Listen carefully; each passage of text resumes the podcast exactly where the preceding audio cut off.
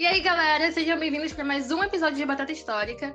E como combinado, Maria Fernanda e João Paulo já estão aqui para o nosso pequeno debate sobre a Revolução das Américas. Diga oi pro chat, gente. Oi, chat. Oi.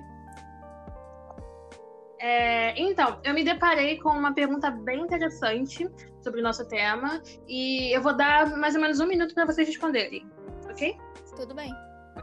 Ah, vamos lá.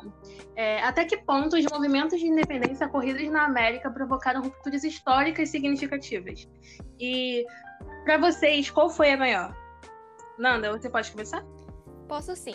Eu particularmente acho que todos os movimentos de independência das Américas foram importantes e tiveram vários marcos para a história, pois todos eles representam um momento muito importante para cada civilização de cada país. Porém, eu acho que existe sim um mais importante e esse seria o do Haiti, simplesmente pelo fato de que o- a Revolução do Haiti foi comandada por escravos e negros libertos.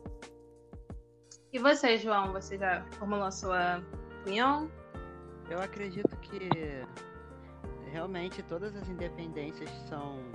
Qualquer processo de, independen... de independência é um marco para a história do, do país.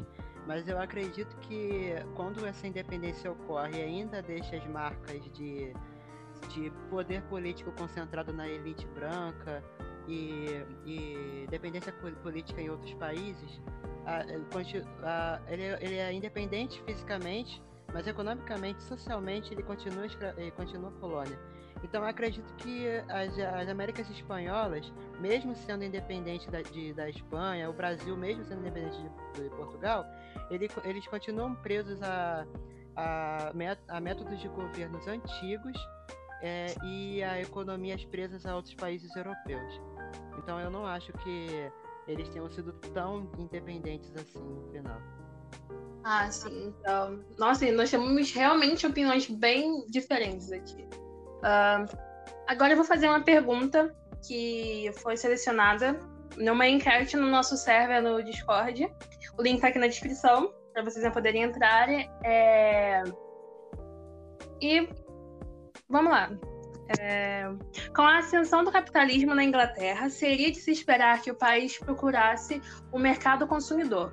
É correto afirmar que a ilha colaborou com os processos de independência? Se sim, quais foram as consequências desses atos? Posso começar? Pode sim.